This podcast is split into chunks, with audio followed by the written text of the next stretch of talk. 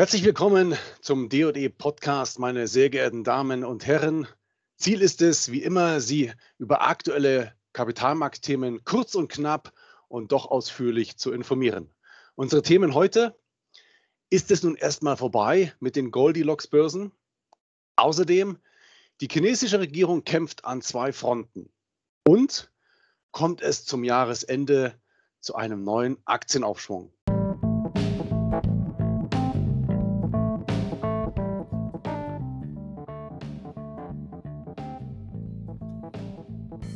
Ein freundliches Servus und herzlich willkommen zum DJE Podcast. Heute geht es zwar in vielen Podcasts um Geldanlage und Co., was aber oftmals fehlt, ist die sachliche Einordnung aus professioneller Sicht.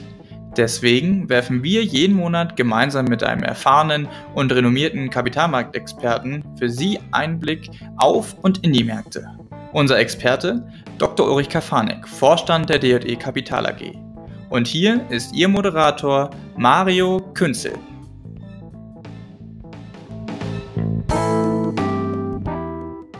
Mein Name ist Mario Künzel und bei mir ist wie immer zu Gast der Kapitalmarktexperte der DE Kapital AG, Herr Dr. Ulrich Kafanik. Herr Dr. Kafanik, ich begrüße Sie. Hallo, Herr Künzel. Ja, man spricht ja im Allgemeinen, Herr Dr. Kafanik, von sogenannten Goldilocks-Börsen wenn das Wirtschaftswachstum so gut ist, dass keine Rezession droht, aber gleichzeitig so schlecht ist, dass die Notenbank ihre stimulierende Politik beibehalten muss. Oder anders gesagt, relativ schlechte Konjunktur bei niedriger Inflation führt zu relativ expansiven Notenbankmaßnahmen.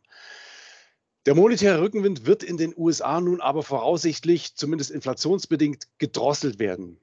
Die Frage, ist es nun erstmal vorbei mit diesen sogenannten Goldilocks-Börsen? Ja, ist natürlich ein interessanter Punkt, der die Märkte jetzt aktuell stark bewegt. Ich meine, was erstmal auffällt, ist, dass aufgrund der mittlerweile doch sehr bekannten äh, Themen, insbesondere auf der Lieferseite, das ist ja nochmal erklärt, wir haben ja das Problem in diesem konjunkturellen ähm, Aufschwung nicht auf der Nachfrageseite, als es da fehlt, sondern wir haben eben die Themen auf der Angebotsseite, äh, Lieferprobleme, Lieferkettenproblematik, äh, zum Teil auch Rohstoffproblematik, deswegen diese hohen Preise. Äh, und es schaut so aus, dass jetzt, und das finde ich ganz interessant, die Wachstumserwartungen für das laufende Jahr praktisch weltweit zurückgeschraubt werden und ins nächste Jahr geschoben werden. Also nach dem wirklich Spruch, es ist nicht aufgehoben, sondern aufgeschoben. Und damit kriegen wir eine gewisse Verlangsamung in dem Jahr. Und das ist eigentlich unterstützend. Das heißt, äh, selbst die amerikanische Notenbank hat sich, denke ich, nochmal kurzfristig überlegt, ob sie jetzt mit dem Tapering beginnen soll oder nicht.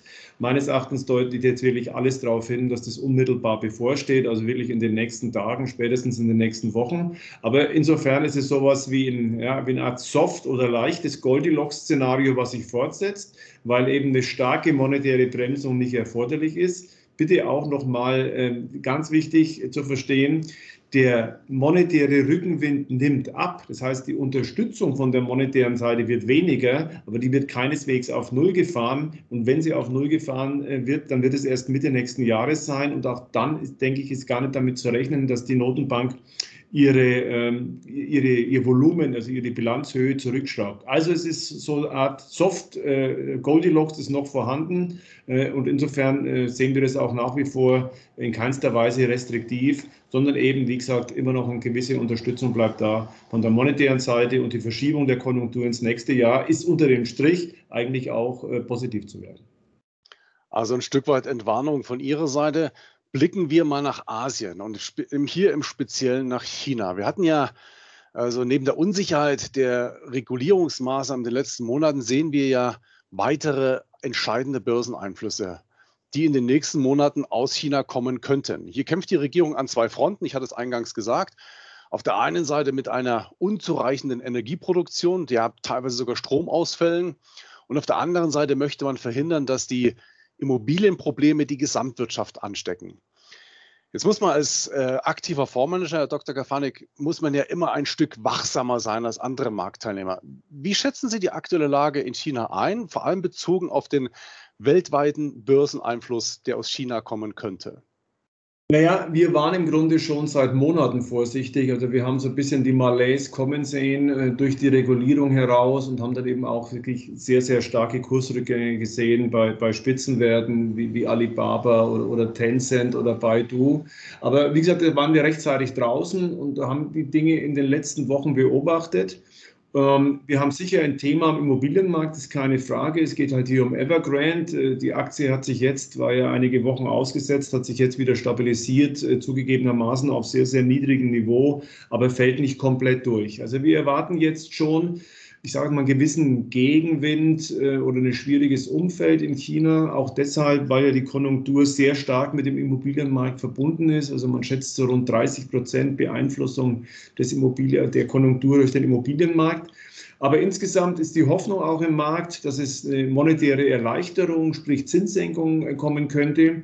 Und äh, was gar nicht so bekannt ist, äh, es gibt immer wieder den einen oder anderen Lockdown dort in Asien noch, äh, der die Konjunktur dort schon ein Stück weit hemmt. Äh, und insofern könnte sich die Entwicklung so ähnlich wie auch in Europa und äh, in den USA auch ins nächste Jahr verlagern. Und auch die Gewinnschätzungen gerade für den chinesischen Markt sind im nächsten Jahr besser als für die USA und für Europa. Also insofern kurzfristig, denke ich, wird die Unsicherheit anhalten, aber über den Tellerrand hinausgeschaut äh, können wir uns durchaus eine Stabilisierung vorstellen und im nächsten Jahr vielleicht sogar eine Überraschung der chinesischen Börsen und damit der gesamten asiatischen Börse, äh, was auch jetzt technisch äh, gut ist. Die chinesische Börse hat sich stabilisiert überhalb der 200-Tage-Linie, trotz, der negativen, trotz des negativen Nachrichtenumfelds. Also kurzfristig eher Vorsicht, aber mittelfristig sind wir durchaus konstruktiv für diese Ecke der Welt.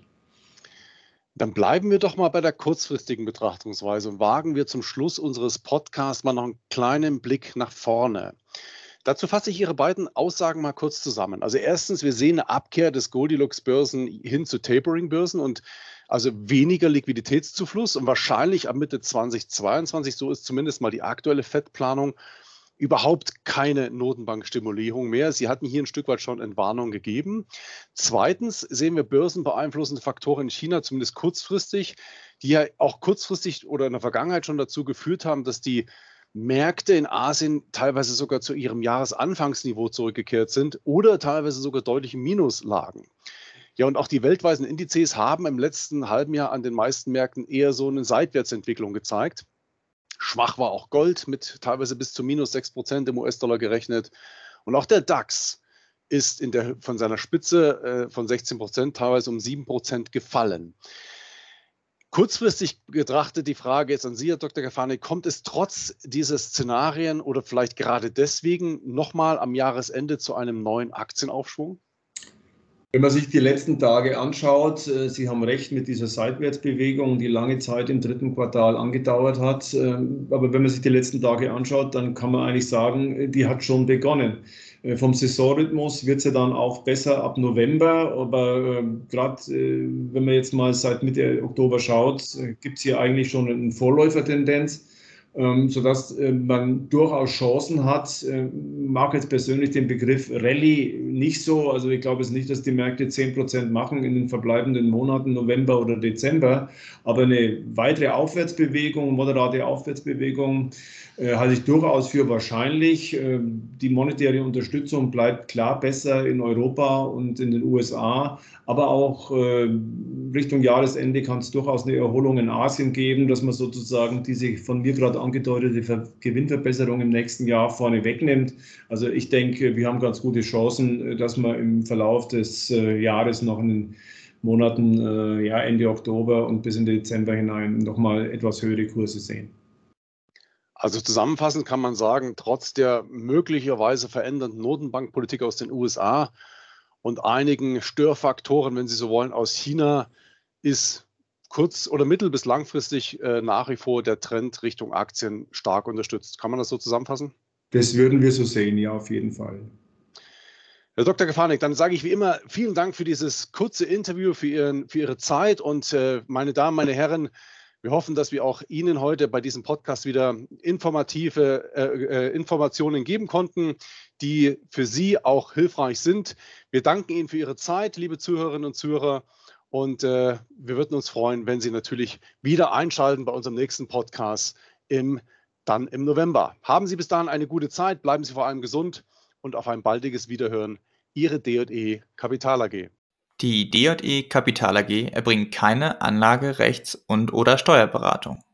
Informationen zu Finanzinstrumenten, dem Kapitalmarkt und sonstige für die Vermögensanlage relevanten Themen in diesem Podcast dienen ausschließlich der Information.